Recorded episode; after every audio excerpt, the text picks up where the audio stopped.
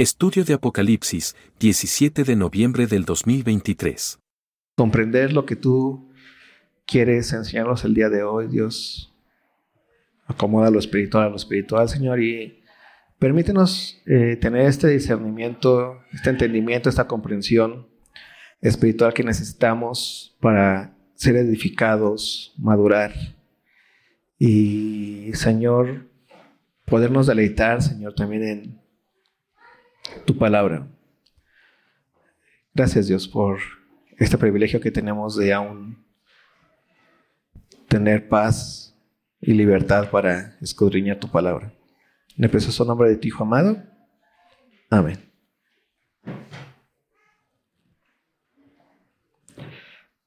Capítulo 11.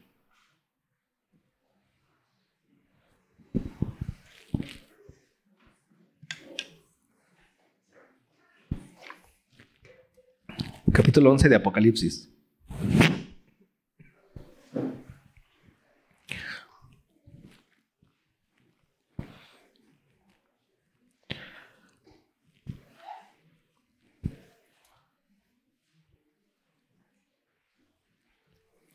en, la, en, la, semana pasada vimos un,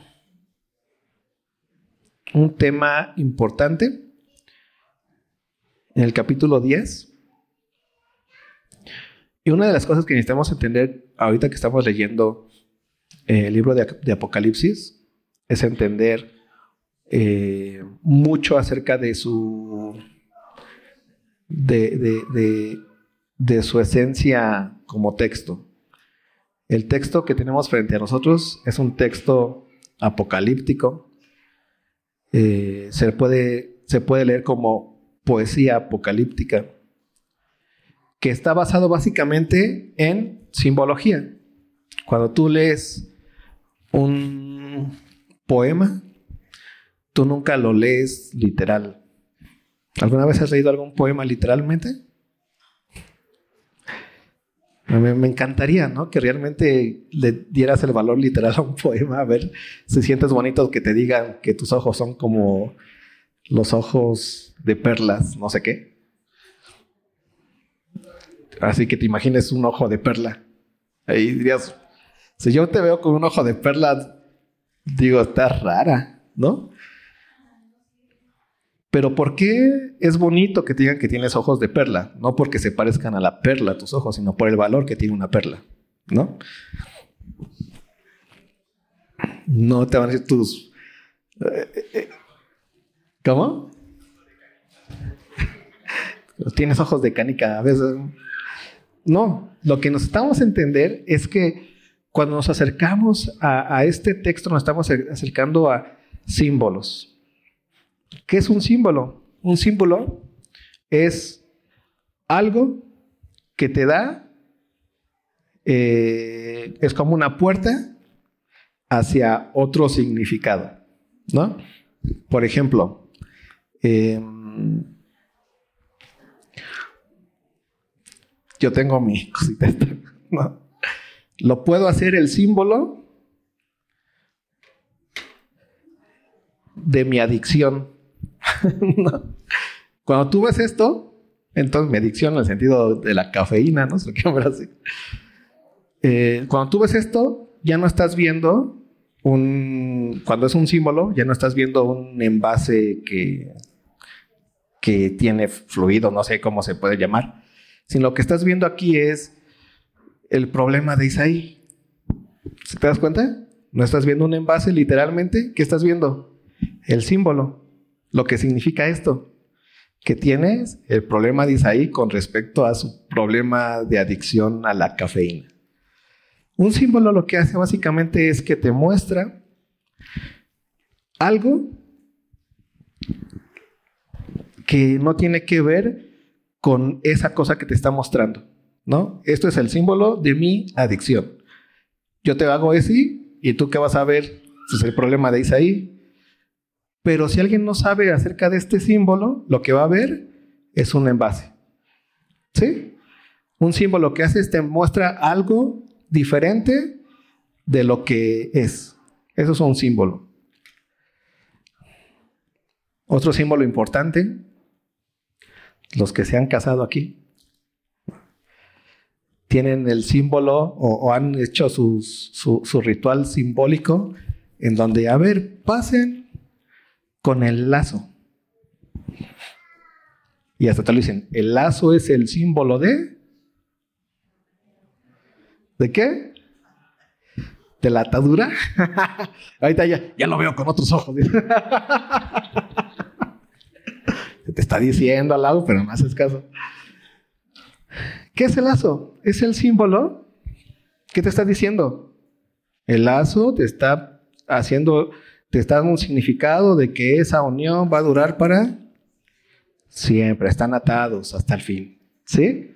Entonces, cuando te están poniendo el lazo, tú no estás bien. Dicen, ay, qué bonito lazo que le están poniendo. Van a estar amarrados así hasta que se vayan y todo el lazo va a estar siempre ahí con ellos. No están hablando del lazo que están poniendo, están hablando del símbolo. El símbolo de las arras, ¿te lo sabes? ¿Qué significa el símbolo de las arras?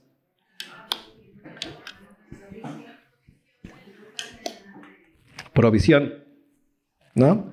Y entonces esas cositas que van poniendo, que son materiales que van poniendo ahí en la mano, el hombre las pone en la mano de la mujer, está llevando a cabo el símbolo de qué? De que el hombre le va a estar proveyendo a quién? A la mujer. Vivimos de símbolos, ¿no? Los seres humanos vivimos de símbolos todo el tiempo. Ahora, la semana pasada vimos un símbolo muy hermoso, que es el símbolo que representa a este ángel fuerte que bajó. ¿Te acuerdas? Capítulo 10 de Apocalipsis.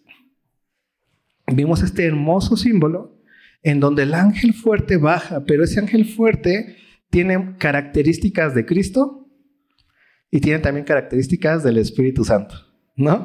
Como mensajero, habla la verdad, nos, no, no, nos da, eh, eh, su voz es como de, de trueno, da órdenes, eh, y ahí vemos, vimos la semana pasada la belleza de entender el capítulo 10 como ese momento en donde la iglesia, ¿no?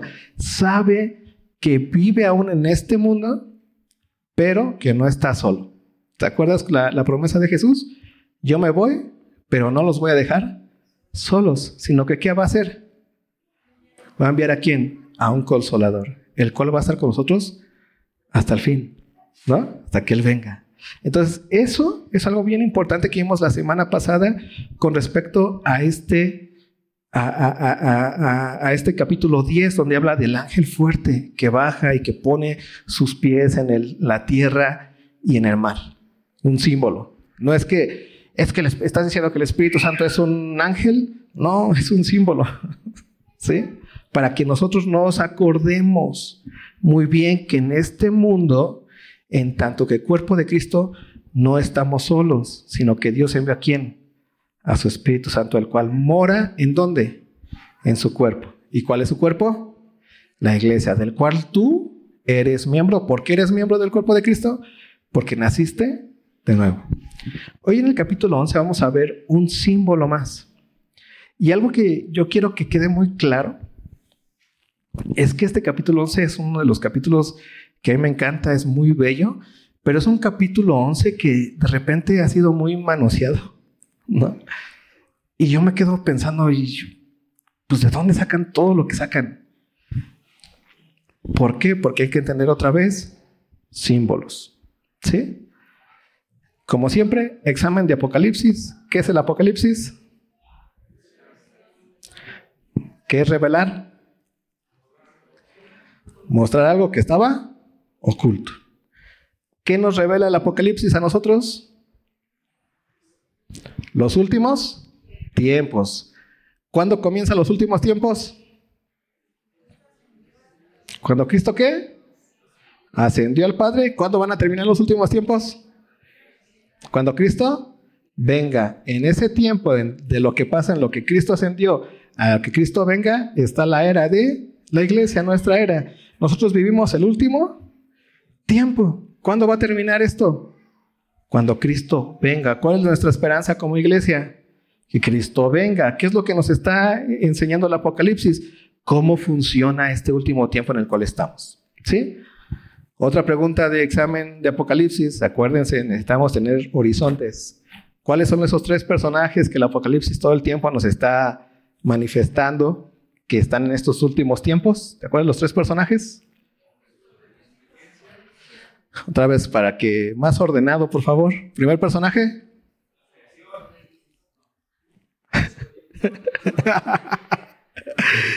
Primer personaje, hijos de desobediencia, o aquellos que no quieren reconocer la bondad de Dios en Cristo Jesús, los que no han nacido de nuevo, los que no son iglesia. Segundo personaje, hijos de obediencia. ¿Quiénes son los hijos de obediencia? Aquellos que han nacido de nuevo, ¿por qué? Porque han obedecido a la fe. ¿Cuál fe? El hecho de que Dios haya enviado a su único hijo y entonces han creído en él. ¿Quiénes son esos hijos de obediencia? La iglesia. Tercer personaje. ¿La qué? La creación. En donde nos encontramos ahorita. ¿No? Cosas que comparten los hijos de obediencia y los hijos de desobediencia, pues tiene que ver con la creación. Ya vimos que en estos últimos tiempos la creación gime, ¿no? La creación se acaba, y por más que veamos que el sol está en su máximo esplendor y que las montañas se ven impresionantes, ¿qué nos está diciendo? ¿Qué nos está revelando de la creación eh, el Apocalipsis? Que está incompleta y que se está ¿qué? acabando. Por muy hermosos que veas el sol, para el Apocalipsis ya está en el último tiempo y eso significa que está en su lugar más bajo en el que puedas ver. Por muy bonito que veas tú eh, los girasoles o las rosas o los colibríes, ¿no? Y no, te, y no te estoy diciendo que te vuelvas amargado, no, así, no te vuelvas grinch como yo, ¿no? Pero qué bonito, velos y asómbrate, qué padre sol, qué padre la luna, qué padre el mar, pero acuérdate que eso es temporal, porque los últimos tiempos ya están y Cristo viene. Y aún eso no es eterno. Tenemos una eternidad. ¿Te das cuenta de la diferencia? ¿Sí? Ahorita vamos a ver en el capítulo 11 una de las cosas o uno de los de, esos cuadros. De esto este capítulo lo he leído y leído y es de esos capítulos que me dejan como cuadros en mi mente. ¿Te gusta ver las pinturas? A mí me encantan las pinturas. Yo veo pinturas y digo, ¿qué significa? Y me quedo ahí y este capítulo me dejó como pintado verdades dentro de la iglesia, verdades bíblicas, verdades vitales como ser, como cristiano. Ve lo que dice el capítulo 11. Versículo 11 dice, entonces me fue dada una caña. ¿Sí dije capítulo 11 versículo 11? Capítulo 11, versículo 1. Entonces me fue dada una caña semejante a una vara de medir, y se me dijo, levántate y mide el templo de Dios y el altar y a los que adoran en él. Imagínate esta, esta orden que le, da, eh, que le da esta voz que escucha Juan, ¿no? la orden es, levántate, eh, le, dan una caña, una medida, o sea, Juan no es el que el que busca el criterio para medir lo que Dios le está pidiendo medir, sino Dios mismo le da la medida. Es como si yo de repente te diga, a ver, este Ara, mide el salón con esto. ¿Cuántas botellitas de estas hay? Y ahora vas, me voy a tardar un montón. No me importa, Ara. Es con esta, porque esta es la medida. ¿Por qué? Porque yo te la estoy dando. No te estoy diciendo, a ver, imagina, ¿cómo cuánto crees, Ara, que mide el salón? No, es yo te estoy dando una medida que yo sé lo que debe, lo que vale esta medida, y te estoy diciendo que la midas con esta medida. Es lo que le está pasando a Juan. A Juan le dan una caña semejante a una vara de medir, y entonces se le da la orden, levántate y mide el templo de Dios y el altar y a los que adoran en él. Y me gusta mucho esto, porque lo que, está, lo que le está pidiendo eh, Dios a Juan, o mejor dicho, el ángel a Juan, o la voz a Juan, le está diciendo, vas a medir lo que tiene que ver con Dios. Son tres cosas que le pide, le pide Juan. El templo de Dios, eso es muy lógico. ¿El templo es de quién? de Dios. ¿Dónde habita quién? Dios mismo. ¿Sí te acuerdas de eso? ¿Te acuerdas en, el Antiguo Testamento en donde moraba la presencia de Dios? En el tabernáculo y después en el templo. ¿Sí? En el templo, ahí estaba la presencia de Dios.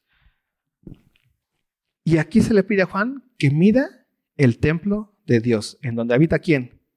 Dios mismo. Que mida el altar y a los que adoran en él. Cosas que tienen que ver completamente con la identidad de Dios mismo. Y nos vamos a quedar así como que, ¿y eso qué tiene que ver? Ve lo que sigue diciendo. Se le pide que mida eso, ¿eh? Imagínate, o sea, a mí se me hace así como que muy impresionante porque si es posible medirlo. Cuando de repente estamos como acostumbrados a imaginarnos que hay lugares en donde, de hecho, de hecho la misma Biblia lo dice, ¿dónde puede, ¿quién puede contener a Dios? ¿No? ¿Qué templo puede contener su presencia? Aún todo el universo no puede contener la presencia de Dios. Y de repente aquí viene uno y dice, no, mídelo. Se puede medir. Ya te estoy dando la medida yo. Quiero que tú te des cuenta y delimites. Eso es medir también. Delimitar. De aquí hasta acá tiene límites. ¿Cuánto mide cada uno? Ve lo que sigue diciendo entonces. Versículo 2. Pero el patio que está fuera del templo, ¿qué dice? Déjalo aparte. Fuera del templo hay un límite, hay una frontera. Lo que está dentro del templo, ¿no? Que es el altar y son los que adoran en él. Y los que están fuera de dónde? del templo. Yo no quiero que midas eso. y te das cuenta cómo entonces aquí lo que hace esta voz del ángel es separar. Separa lo que está dentro del templo y lo que está fuera del templo. ¿Se queda claro? Ve, ve eh, relacionando, ve relacionando muy bien lo que hemos visto acerca de la importancia de entender esta, esta cuestión de los personajes. ¿Te acuerdas los que son hijos de obediencia y los que son hijos de desobediencia? Hay una separación absoluta. Dios separó, antes de Cristo, ¿te acuerdas cómo Dios había separado a la humanidad? Entre los gentiles y los judíos. A los judíos Dios los había puesto como qué? Como ese lugar por donde iba a venir su, promesa el, Mesías, que iba a ser de bendición a quién? A todo el mundo. Cuando vino el Mesías y pagó el pecado de todos, que Jesús y, llevó a cabo la obra de, redención, ¿qué ocurrió con el ser humano? Ya no, ya no existe ahora el judío y el gentil. Ahora, ¿quién existe? El creyente y él, el creyente en Cristo y él no creyente en Cristo. La iglesia y lo que no es iglesia el templo de Dios. ¿Te acuerdas que nos enseña Pablo acerca de quién es la iglesia? ¿Quién es la iglesia? Es el templo de Dios. ¿En dónde habita ahora el Espíritu Santo? ¿En dónde habita Dios? En, en la iglesia, en el cuerpo. Nosotros somos templo de quién? Del Espíritu Santo. ¿Cómo qué? Como iglesia. Esa es la iglesia. Y los que han nacido de nuevo son parte del templo de Dios, que es la iglesia. ¿Sí? Los que no, entonces están fuera de dónde? Del templo de Dios. Los que sí, están donde? Dentro. O sea, no sé si has ido alguna vez a Tijuana. Ya has estado en la rayita, ¿no? En la línea. Y dice acá, Estados Unidos, México. Estados Unidos, México. Esos, esos son las fronteras. Y cuando tú pasas acá, estás con otras leyes, con otras formas, con si Luis Chip. Bueno, te lo dejo más, más, este, más sencillo. No sé dónde está el límite, pero creo que es en la calzada del hueso y que está Coyoacán, Tlalpan, Xochimilco, ¿no? Y está bien raro, porque de repente, eh, si te pasa algo y necesitas policía, te preguntan, ¿dónde pasó? Ah, pasó ahí. Ah, si te hubiera pasado cinco minutos allá, sería mi problema, mi jurisdicción, pero tu problema es que pasó en Xochimilco, habla de los de Xochimilco y vete al Ministerio Público de los de Xochimilco, ¿no? ¿Por qué? Porque cada lugar, cada, cada geografía tiene su, sus leyes. Es lo que nos está tratando de decir también aquí, lo mismo. Mide el templo de quién? De Dios. ¿Para qué? Para que entiendas que hay una distinción.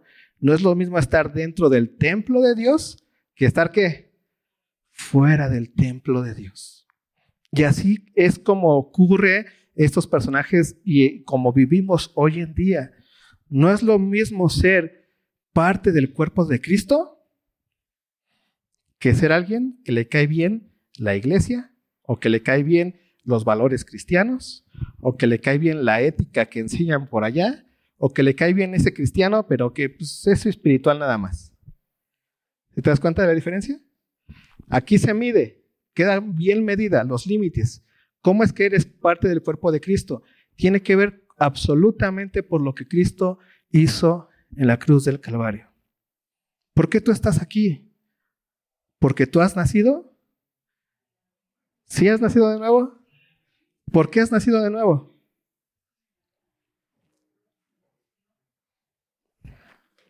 Fuerte, ¿por qué has nacido de nuevo?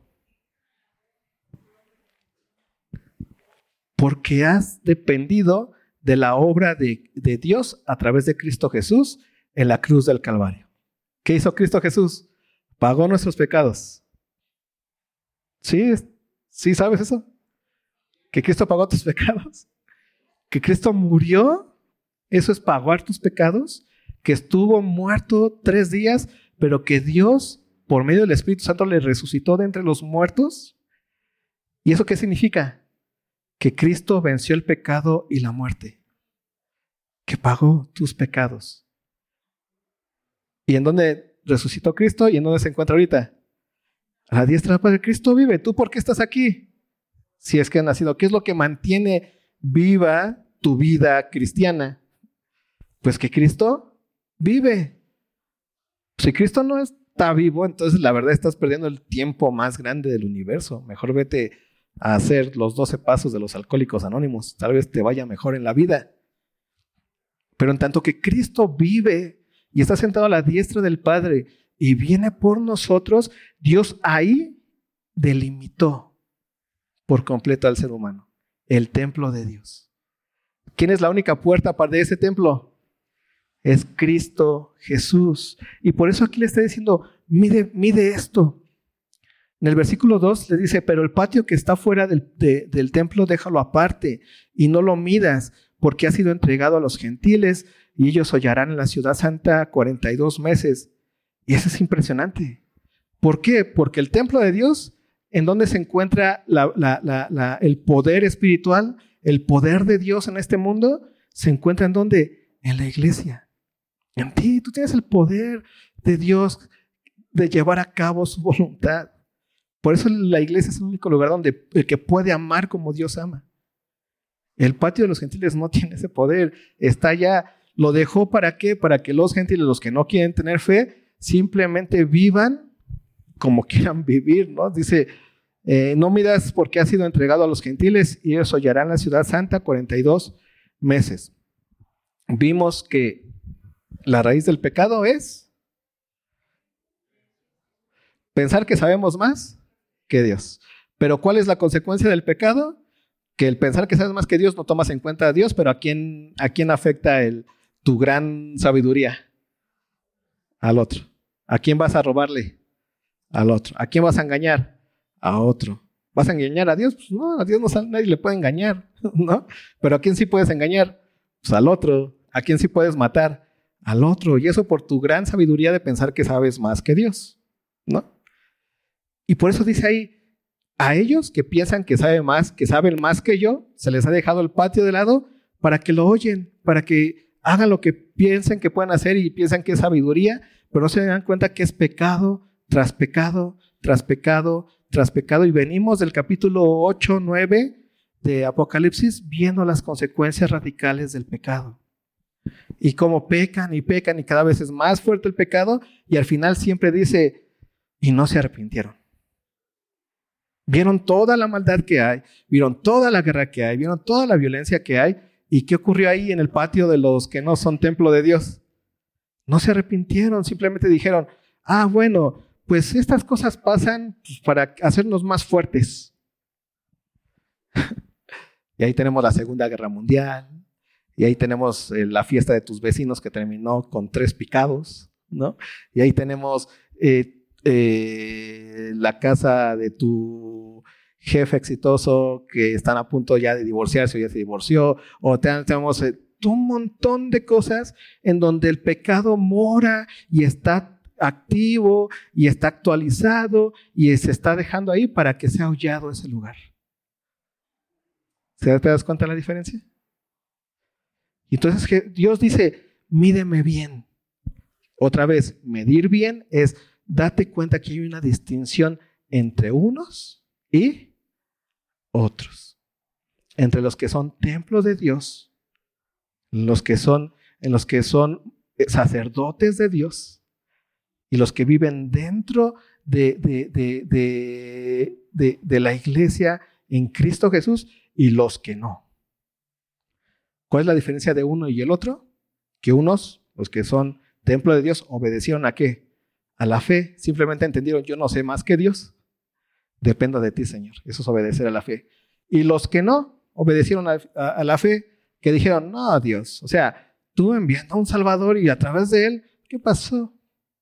Si necesitamos eso, nosotros podemos solos. Vamos a crear la sociedad perfecta a través de una buena ética, a través de buenas leyes.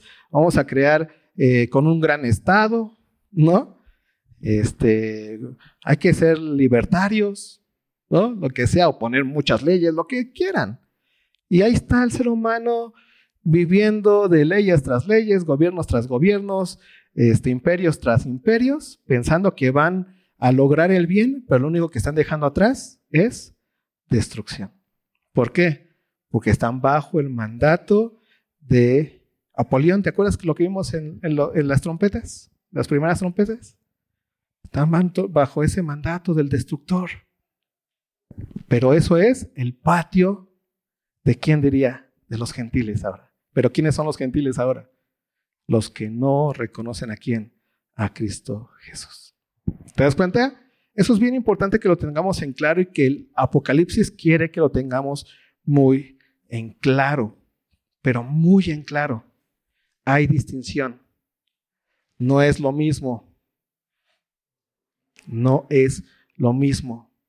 Parecemos igual que los demás. Tú te sales y a lo mejor me ves y tal vez por cómo me he visto. No, pues ni cristiano ha de ser, pero, pero pues eso no. Allá afuera, igual como los demás que no son cristianos, tenemos ojos, manos, pero si hay una distinción. ¿Y cuál qué es lo que nos distingue? El templo en donde moramos. ¿Moras en el templo de Dios o estás fuera del templo de Dios? Si moras en el templo de Dios, va a haber adoración hacia dónde? Hacia Dios y el poder de adorar. Si moras fuera del templo de Dios, ¿qué va a haber? Va a ser hollada la tierra. ¿Sí? Luego pone ahí, siempre me, encanta mucho esto de las fechas, porque las fechas o el tiempo que pone todo el, siempre es o 42 meses, aquí son cuántos son? 42 meses o, o no sé lo que sea, pero me encanta porque siempre tiene fin. Cuando te dan una fecha, o, el símbolo básicamente es, o el fundamento de las fechas es, hay fin en esto. No es eterno. Es un tiempo que se cumple, que tiene fin, que es finito, es temporal. Versículo 3.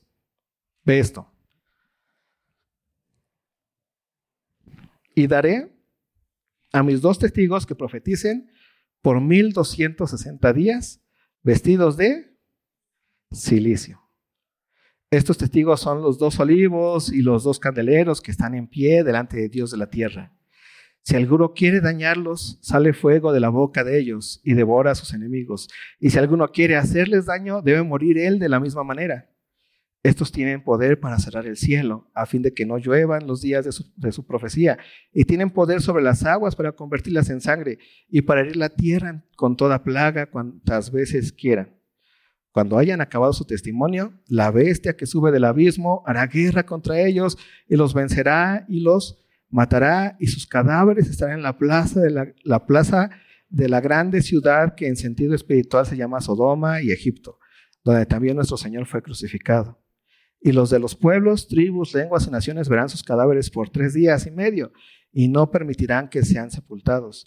y los moradores de la tierra se regocijarán sobre ellos y se alegrarán y se enviarán regalos unos a otros, porque estos dos profetas habían atormentado a los moradores de la tierra.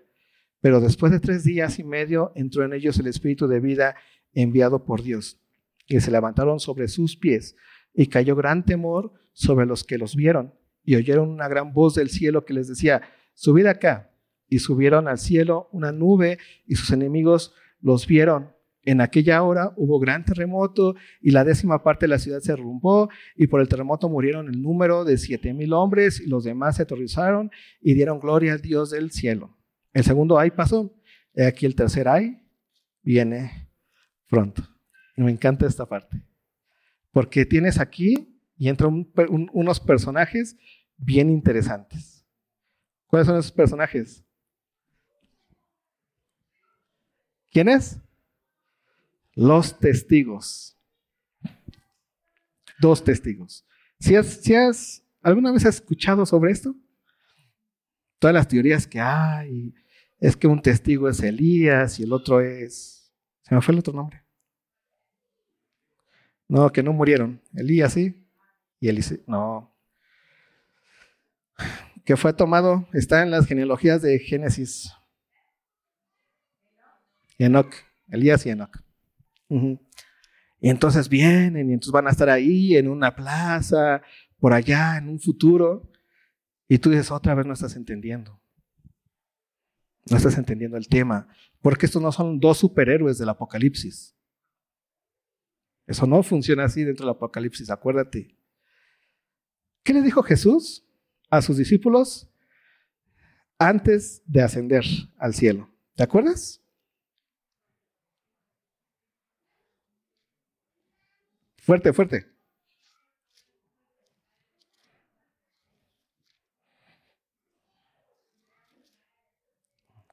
¿Y qué más dice? ¿Cómo se los dice bien, bien, bien, bien, bien? ¿Cómo se los dice bien? Y me seréis que testigos en Judea, en Samaria y hasta lo último de la tierra. A Dios, Dios nos dejó a nosotros como qué? Como testigos. ¿Qué es un testigo? ¿Alguna vez te han pedido testigos? Bueno.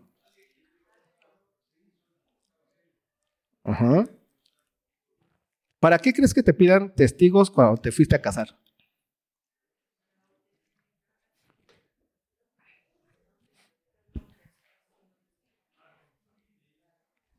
¿Para qué? No, testigos, testigos, te la está pidiendo la ley. ¿Para qué siguen los testigos?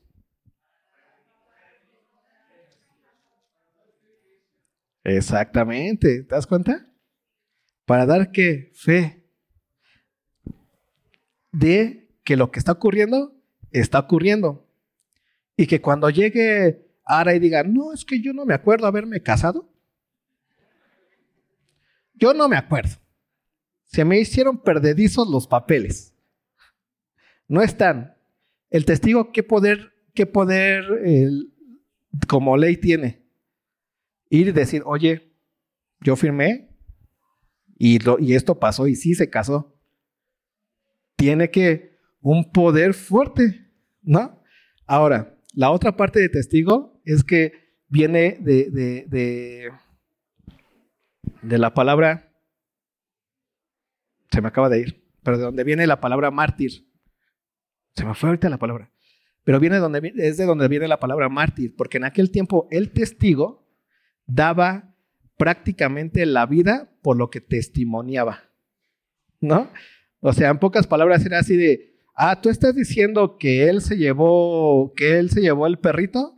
Ah, en esa palabra te estamos poniendo a ti como actor y como tú, como tú mismo que te estás llevando el perrito, ¿no? Eso es ser un testigo que da la vida completo. O sea, te pones eh, prácticamente con tu testimonio, estás haciendo la obra que el otro hizo, pero que tú testimonias, que, del cual tú das testimonio hacia los demás. Sí, él lo hizo.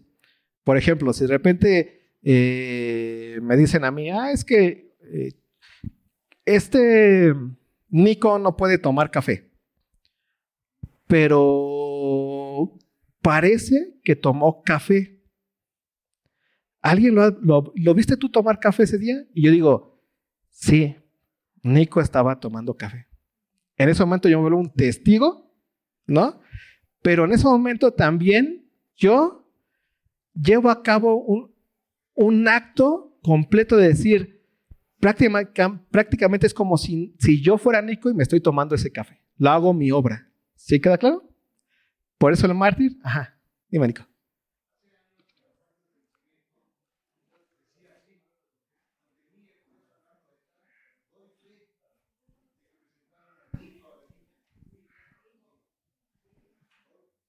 Exactamente.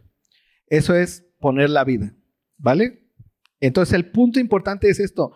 un testigo básicamente es un mártir. Alguien que te dice, oye, si tú, te lo voy a poner así, ¿viste que Nico atropelló ese perro? Y este, tiene, y es verdad, sí, sí lo vi, Nico atropelló el perro. Ah, bueno, lo tienes que negar. Tienes que negar que Nico atropelló ese perro. Si no lo niegas, te mato. Entonces tú como un testigo que es un mártir, ¿no? Eso es mártir. Tú no puedes negar que Nico atropelló el perro. ¿Por qué? Porque sí lo atropelló y eso es decir una mentira. Y entonces, pues no lo puedo negar. ¿Por qué? Porque es una verdad. Nico atropelló el perro. Pero niégalo para, porque si no te mato, lo tienes que negar. Entonces, la persona daba la vida como testigo porque no lo puedo negar, aunque tú me, eh, me obligues. Por eso los testimonios que había en aquel tiempo eran muy duros, ¿no? O sea, el testigo literalmente, híjole, lo vi, hubiera cerrado los ojos. No, lo vi, no puedo negar la verdad. Aunque eso conlleve la muerte, mi muerte. ¿Sí te das cuenta por qué testigo viene de, de martiro, de mártir? Ahora, en el capítulo, en este capítulo, lo que tenemos es la historia de los testigos. El enfoque se encuentra en dos personas que son qué? Testigos. Y tú y yo, Dios nos ha hecho testigos suyos. O sea, y me seréis testigos. ¿A dónde? En todo el mundo, hacia afuera. ¿Qué es lo que van a testimoniar ustedes? ¿Quién soy yo? Eso es lo que hace el testigo. ¿Cristo murió? Sí. ¿Cristo resucitó? Sí. ¿Cristo está vivo? Sí. ¿Cristo viene por nosotros? Sí. Esa es nuestra realidad como iglesia frente a quienes? A los que no conocen de Cristo. Los que estamos dentro del templo con los que no están dentro del templo. Y ve lo que pasa. Bueno, ya no vamos a ver lo que pasa. Pero lo vamos a ver la siguiente, lo vamos a leer. No, ya ni lo vamos a leer. Una de las cosas importantes es que tú te vas a dar cuenta de la primera parte, lo vamos a ver bien la, vez que regresamos de vacaciones. Eh, la primera parte vemos a unos testigos poderosos que hacen esto y aquello y así y allá, porque parte de lo que es nuestro testimonio como iglesia es el poder del Espíritu Santo que tenemos para hacer un montón de cosas en este mundo. Tenemos una autoridad impresionante porque somos templo de quién? Del Dios vivo. Tenemos un poder impresionante porque somos templo de quién? Del Dios vivo. Tenemos una capacidad impresionante porque somos hijos del Dios vivo. Pero después vemos que estos testigos son que muertos. Y parece que ganaron, que ganó la temporalidad, ¿no? Parece, yo lo pongo mucho así. ¿Has tenido tú, han muerto en tu familia? Personas que conocen de Cristo. Y la muerte parece que lo, todo lo acaba, que todo lo termina. Que ya sí estaba padre que hablaras de Dios. Y mira, ya todos, ya los que hablan de Dios, los nazis, todos están donde? Bajo la tierra. ¿No? Todos es lo mismo, todos vamos para el mismo lugar, para el mismo hoyo. Y la respuesta del cristiano es, no es cierto. Morimos, pero hay una distinción. El cristiano muere y ¿qué hace? Duerme, esperando que Lo que dice al final esta parte, cuando habla y entonces los testigos que hacen resucitan, vuelven a vivir y entonces les dicen, vengan para acá y son llevados al cielo. Esa es la historia del cristiano. El cristiano tiene en su vida un poder y una autoridad para llevar a cabo el testimonio del Dios al que sirve en este mundo. Pero también va a llegar un momento en donde si Cristo no viene antes, ¿qué va a ocurrir? Vas a morir. Y parece que todo lo que tú hacías y todo lo que eras y todo lo que tenías al estar dando testimonio, pues se quedó igual, hubiera sido, pues le hubieras echado más ganas a vivir aquí en este mundo bien que a estar aquí mal hablando de Dios y sufriendo. Todos modos, ya el que vivió bien ya está en la, en la tumba y el que vivió mal hablando de Dios también ya está en la tumba. Y parece que ahí se regocijan. Mira, yo tenía más razón. Viví y disfruté más mi tiempo y mis, y, mis posesiones y todas las cosas que este mundo me debería de dar. Pero llegó un punto en donde estos testigos volvieron a tener vida. Y ahí está la esperanza del cristiano otra vez y de la iglesia. Esa esperanza del cristiano y de la iglesia que nos dice, es importante que veas la bendición de ser testigo de Dios en este mundo. ¿Por qué? Porque vamos a resucitar con Él otra vez. Vamos a tener una vida eterna. Esa es una realidad impresionante, porque todo lo que tú haces con el poder del Espíritu Santo no va a tener nada de pérdida. Nada. Y todo lo que haces para este mundo, todo va a ser que pérdida. Es lo que nos está diciendo aquí este capítulo 11 con los testigos entenderlos con el poder que tenemos en Cristo ya, todas las cosas que hacen esos testigos, y también con la esperanza que tenemos de que Cristo viene por nosotros, aun cuando estemos esperándole dormidos en Cristo. Es un poder impresionante. La siguiente semana, bueno, dentro de dos semanas, tres semanas, cuatro semanas, si Dios quiere que nos vamos a ver, Vamos a entrar más directamente al poder que tenían estos testigos y cómo nosotros expresamos este poder ahora. Lo único que quiero que les quede claro hoy es lo que pasaba en el principio de este capítulo 11. Hay una distinción completa entre quién? El pueblo de Dios y los que no son pueblo de Dios. Y también entonces hay una diferencia completa entre el pueblo de Dios en su ser o en su, en su, eh, en su enfoque como testigos y las capacidades que tenemos y los que no son pueblo de Dios, que no pueden ser testigos. Tú y yo somos testigos y damos testimonio de quién es nuestro Dios. Y tenemos un poder impresionante, pero también tenemos una esperanza impresionante. Cuando parece que el otro ha vencido, ¿qué dice Dios? Yo siempre he vencido ya en Cristo Jesús. Cuando parece que la muerte ya venció, ¿no? Y tal vez tú no veas la siguiente semana al hermano Isaí, porque la muerte parece que venció. ¿Qué ocurrió ahí? Simplemente el hermano ahí está esperando que esa victoria que ya tenemos en Cristo Jesús. Es muy importante tener muy en, en cuenta esto. La siguiente semana lo vamos a ver con más detenimiento. Señor, te damos, bueno, las siguientes tres semanas. Señor, te muchas gracias porque nos permite estar aquí. Gracias por este tiempo. Ayúdanos, Señora, a tener claridad en todo lo que tú nos enseñas a comprender el testimonio que tenemos y la autoridad que tenemos en ti, en este mundo, Señor. Ayúdanos a mirar con gran belleza esta esperanza viva que tenemos ya en ti, este gozo que podemos ya vivir cada día en nuestras vidas. Entender la belleza de ser testigos tuyos ya, de que somos tu templo, de que somos tu iglesia, de que tú ya nos has medido bien, Señor de que estamos dentro de ti por tu Hijo. Gracias. En el precioso nombre de tu Hijo amado. Amén.